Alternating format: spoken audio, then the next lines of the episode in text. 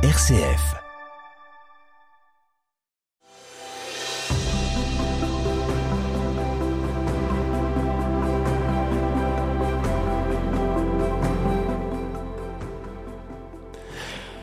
Lumière du Nord vous donne de découvrir aujourd'hui la tradition des Meditationes Vitae Christi, les méditations sur la vie du Christ au XIVe siècle. Lumière du Nord, frère Rémi Valéjo. Dès la seconde moitié du XIVe siècle, dans une chrétienté bouleversée par la guerre, les dissensions et surtout la peste noire, le texte des Meditationes Vitae Christi, les méditations de la vie du Christ, est l'expression d'un Dieu compatissant, qui en Jésus assume jusqu'à l'extrême la fragilité, la misère et la douleur de l'humanité.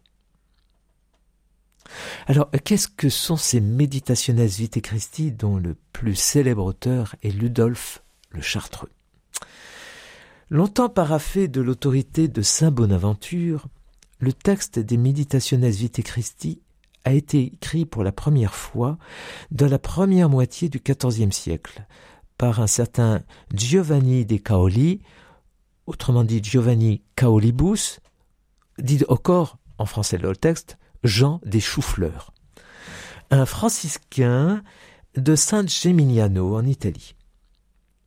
Ce franciscain propose, à l'attention d'une Clarisse, une suite de tableaux de la vie du Christ en s'attachant plus particulièrement aux épisodes de la Nativité et de la Passion. Chaque fois, selon ses propres termes, il compose la scène.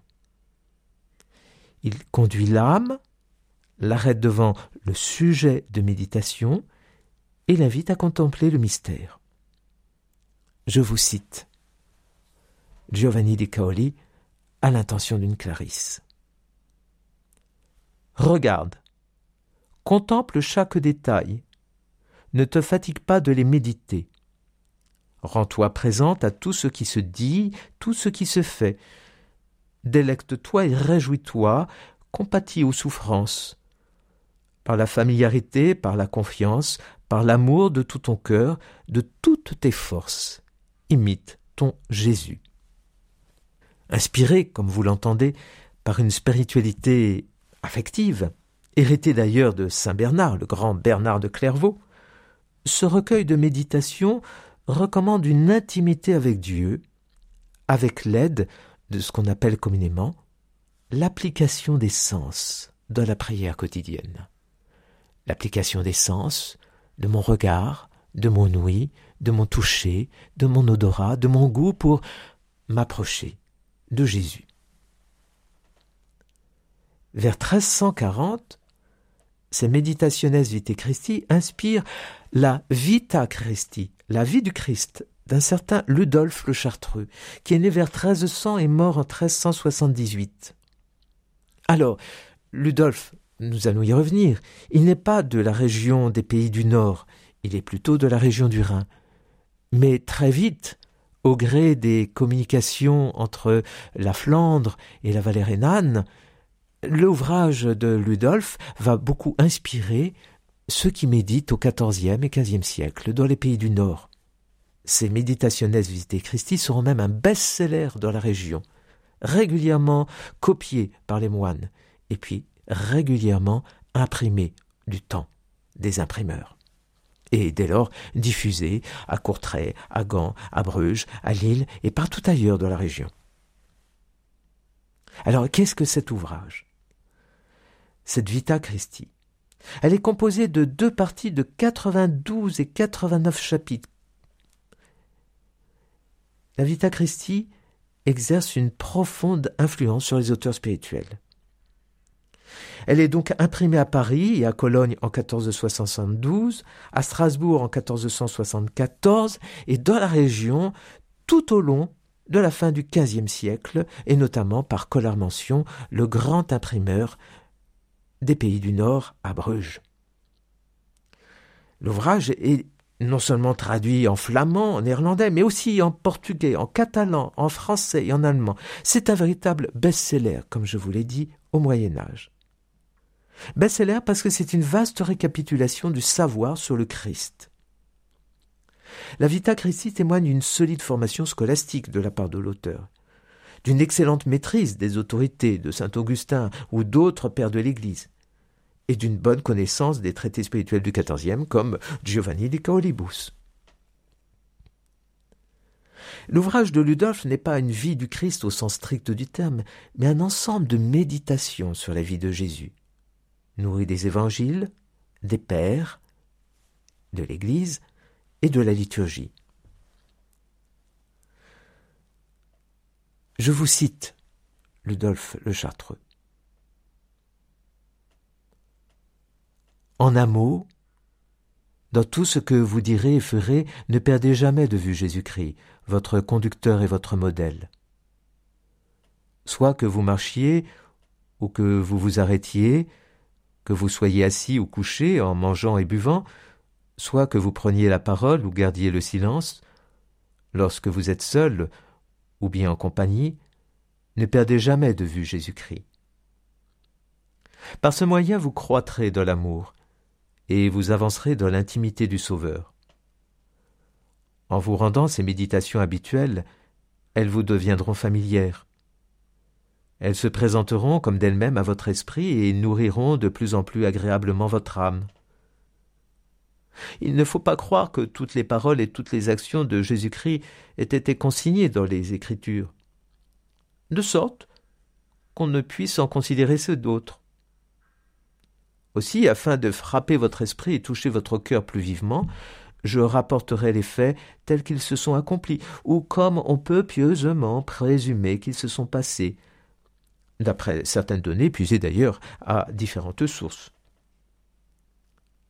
Lors donc que vous me verrez raconter que Jésus-Christ ou quelque autre personnage a dit ou fait telle chose, si ce que j'avance ne peut être constaté par l'Écriture, vous ne devez le prendre que pour une pieuse conjecture. Une pieuse conjecture. Il ne faut pas prendre effectivement la Vita Christi au pied de la lettre, mais elle nous invite effectivement à faire notre chemin avec Jésus pour rendre gloire à Dieu.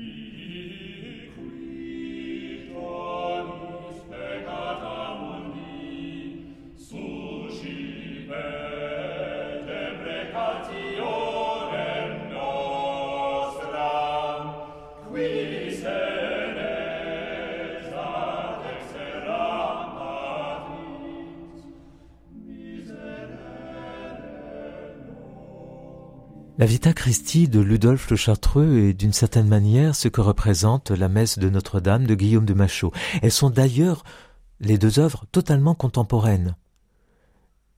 Elles manifestent beaucoup d'émotion, de sensibilité, et effectivement, la Vita Christi de Ludolphe, telle que vous avez entendu cette introduction où Ludolphe nous invite à prendre chemin avec le Christ, nous invite à faire vivre nos sens pour recevoir le mystère de Dieu. Rappelez-vous, la première Meditationes Vitae Christi a été écrite par un franciscain, c'est-à-dire par un frère qui cherche à rencontrer Dieu dans l'humanité de Jésus. Vous rappelez la crèche de Saint François d'Assise, hein, cette humanité qui vient partager notre vie dans la plus grande pauvreté, dans les réalités les plus euh, euh, sensibles qui soient. Donc, Ludolphe poursuit ce chemin. Il poursuit ce chemin en bénéficiant d'une solide formation scolastique. Hein. Euh, Ludolphe se réfère à la chaîne dorée, la catena de Thomas d'Aquin, et cite régulièrement saint Augustin, saint Ambroise, saint Jérôme, saint Grégoire le Grand, les docteurs de l'Église latine, mais aussi Jean Chrysostome, docteur de l'Église d'Orient, ainsi que plusieurs auteurs médiévaux. Et par ailleurs, c'est grâce à la description terra sancte du dominicain Burkhardt du Montecillo qu'il illustre la vie d'humanité de Jésus en s'inspirant effectivement de ce récit de pèlerinage selon les lieux que Burkhardt a vus de ses yeux, in situ, en Terre Sainte.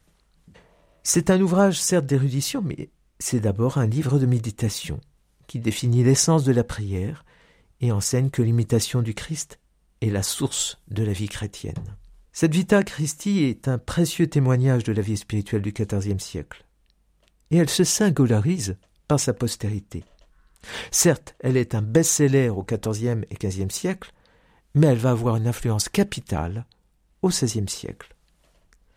Elle influence la dévotion moderna et nous rappellerons ce qu'est cette dévotion moderna dans les pays du Nord avec euh, les frères de la vie commune et ce qu'elle engendre notamment dans l'art de Roger van der Weyden, de Van de Hans Memling, les peintres de Gand, de Courtrai, de Tournai, des Bruges, de tous ces pays du Nord.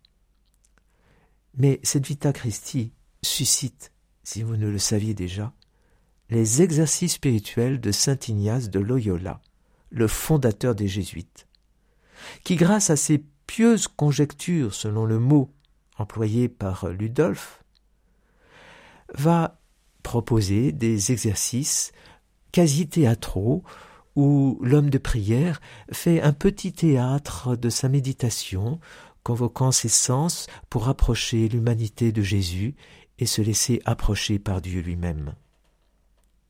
Cette influence de la Vitas Charisti s'observe jusque dans les arts, je vous l'ai dit, mais jusqu'aussi du XVe, mais aussi du XVIIe siècle. Selon Ludolphe, le tableau de la vie de Jésus doit être le modèle de la vôtre. Alors, effectivement, dans ces pays du Nord, ce tableau de la vie de Jésus qui doit être le modèle de tout à chacun, s'observe effectivement ce nombre de tableaux peints par les peintres, comme je vous l'ai dit, Roger van der Weyden, Van Eyck, Hans Memling, et notamment à travers un tableau particulier, celui du Salvator Mundi, ce Christ bénissant, qui de sa main gauche posée sur la monde bénit l'homme de prière ou la femme de prière de sa main droite, avec un regard euh, compatissant, un regard intérieur euh, et plein d'émotion, plein d'empathie pour l'homme ou la femme de prière, invitant celle-ci ou celui-ci à avoir de la sympathie, voire de l'empathie pour Jésus. Se rapprocher de Dieu à travers l'humanité de Jésus, c'est ce qu'offre la Vita Christi de Ludolphe le Chartreux, ce best-seller du Moyen Âge qui émerge dans la vallée du Rhin et se diffuse totalement, pleinement dans les pays du Nord, proposant effectivement aux peintres les plus beaux tableaux qui soient, comme ces portraits de Jésus, ces Salvatore de Mondi, qui sont des véritables tableaux de contemplation.